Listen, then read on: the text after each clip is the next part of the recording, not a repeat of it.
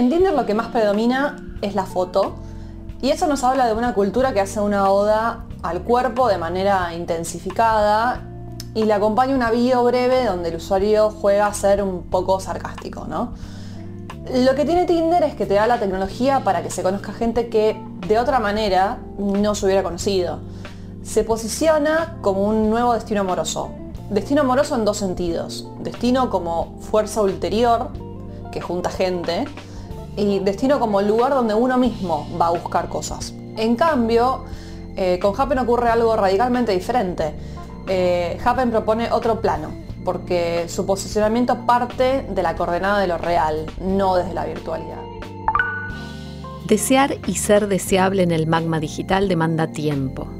Eso de desplegar una existencia seductora entre pantallas y de ficcionalizar a la propia persona supone un continuum 24/7 que la licenciada en comunicación Florencia Pavoni analiza en su ensayo Técnica y Afectividad. En Tinder, Happen, Badoo y otras apps de citas, el imaginario amoroso muta, pero las huellas del ideal romántico persisten.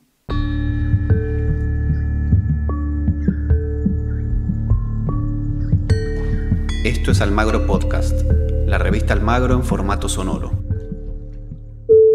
Los hashtags de este episodio son cuerpos, aplicaciones de citas, amor romántico. ¿Las apps de citas son antídotos contra la angustia y la soledad?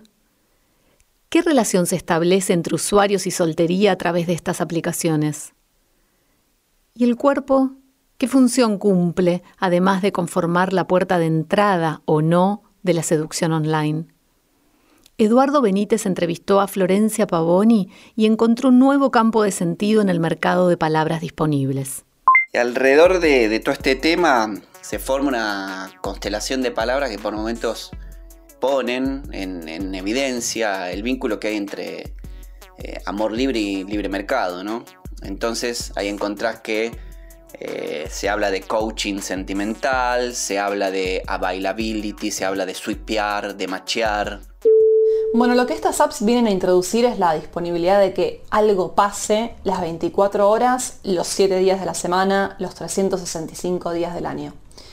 Es lo que en inglés podemos eh, entender como el, término de availability, ¿no? Disponibilidad.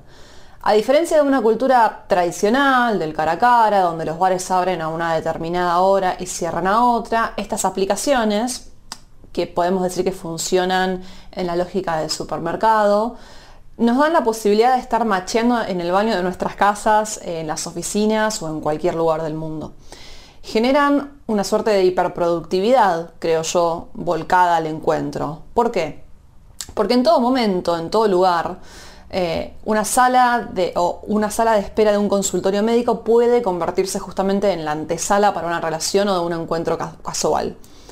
Lo cual, traducido a nuestra época de hiperexigencia, todo lo que está disponible se nos suele volver una obligación por el mero hecho de estarlo. La tesis de Pavoni se produce en el marco de lo que la socióloga Eva Ilutz llama capitalismo emocional. Un escenario que se despliega a través de una ideología felicista, comillas, donde hay borramiento de cualquier tipo de malestar y una necesidad constante de afirmarse a partir de la mirada de los otros. Al mismo tiempo, todo esto nos habla de un determinismo afectivo, una cuestión ineludible que tenemos con respecto a nuestra propia subjetividad moderna, que por más disruptores que querramos ser, por más revolucionarios, por más deconstruidos, siempre necesitamos la presencia de un otro para confirmar quiénes somos o cómo somos. Además de mostrarnos y pensarnos en relación a los otros, ¿no? me interesaba analizar, preguntándole a Florencia, sobre mm, el supuesto implícito que relaciona siempre soltería con soledad y cómo opera ese ideal romántico de la media naranja en estas aplicaciones. Bueno, creo que son décadas de pensar a la soltería como forma de soledad. Y aunque hemos avanzado muchísimo y no hay un estigma sobre la gente que elige la soltería como un estilo de vida, en general, vivir una vida por fuera de la pareja podemos decir que no es considerado un, destino deseable. Entonces la soltería se nos aparece como un problema, como un problema a gestionar. Y lo digo incluso desde el lado del management personal, ¿no? tácticas, estrategias, procedimientos para lidiar con eso. Pero en términos generales creo que hoy no se puede pensar que si alguien está en Tinder es porque está desesperado o desesperada. Eh, creo que hemos llegado a cierto grado de aceptación y de normalización de este tipo de plataformas. Y obviamente siempre hay un debate sobre si son o no las aplicaciones más idóneas para encontrar eh, el amor o esa idea de amor que tenemos. Encontrar el amor. ¿Podemos encontrarlos mientras swipeamos en una app? ¿Qué estamos eligiendo cuando hacemos match? Las apps nos invitan a repensar la práctica de la seducción, lo que nuestros abuelos llamaban la labia, dice Pavoni. ¿En qué lugar queda la seducción cuando al menos en un primer momento se trata de elegir y consumir dentro del gran mercado del match? La gran clave del éxito de estas aplicaciones es que sientas que no hay nada más lindo que te elijan. Y obviamente que esto viene muy aparejado o se vincula muchísimo con la lógica de consumo en la que vivimos, ¿no? Eh, en la lógica en la que comemos, en la lógica en la que nos enamoramos, en la lógica en la cual eh, eh, miramos hoy una serie o incluso la tele. vivimos en una época de, contradicción constante, donde están las aplicaciones del amor, las aplicaciones de citas, que son hiperracionales, pero al mismo tiempo seguimos sosteniendo la cultura del amor romántico, ¿no? Fantaseamos con enamorarnos en un pueblito de Italia de viaje, pero terminamos teniendo sexo gracias a Tinder y Happen. La cultura del amor romántico es una constante, pero también entran en juego eh, el sujeto eh, contemporáneo inserto en, en, este mercado del deseo, ¿no? Y ahí, entre el deseo y realidad, siempre hay algo que se escapa, siempre algo que se da la fuga, que es inasible, siempre algo que falta. Y quería saber qué pensaba Florencia de esto. Creo que siempre vamos a estar anclados en esa falta. Por eso que te decía antes, heredar siglos y siglos fomentando la cultura romántica, ¿no? Al mismo tiempo, insertos en la cultura del espectáculo donde se considera al otro como una fuente de likes, o una fuente de confirmación, ¿no? Se hace muy difícil que podamos dejar de pensar en esa clave. Eh, el otro, eh, el que está enfrente mío, siempre representa un rédito, una fuente de afirmación de lo que soy.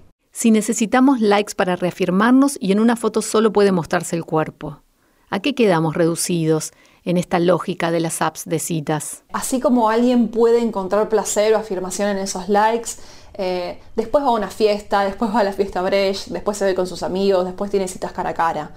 Sí es cierto que hay una suerte de reconfiguración de la coordenada del cuerpo, ¿no? de la experiencia del, cara a cara. A mí igual me gusta pensarlo en, el sentido de que se intensifica esa oda al cuerpo, eh, pero el cuerpo como un recurso, ¿no? como, como un anzuelo, como un capital a explotar. Antes uno consumía personalidades del espectáculo ahora es uno justamente el curador de su propia personalidad y sale a explotarla. Em, entonces, siento que esa es la clave de nuestra época.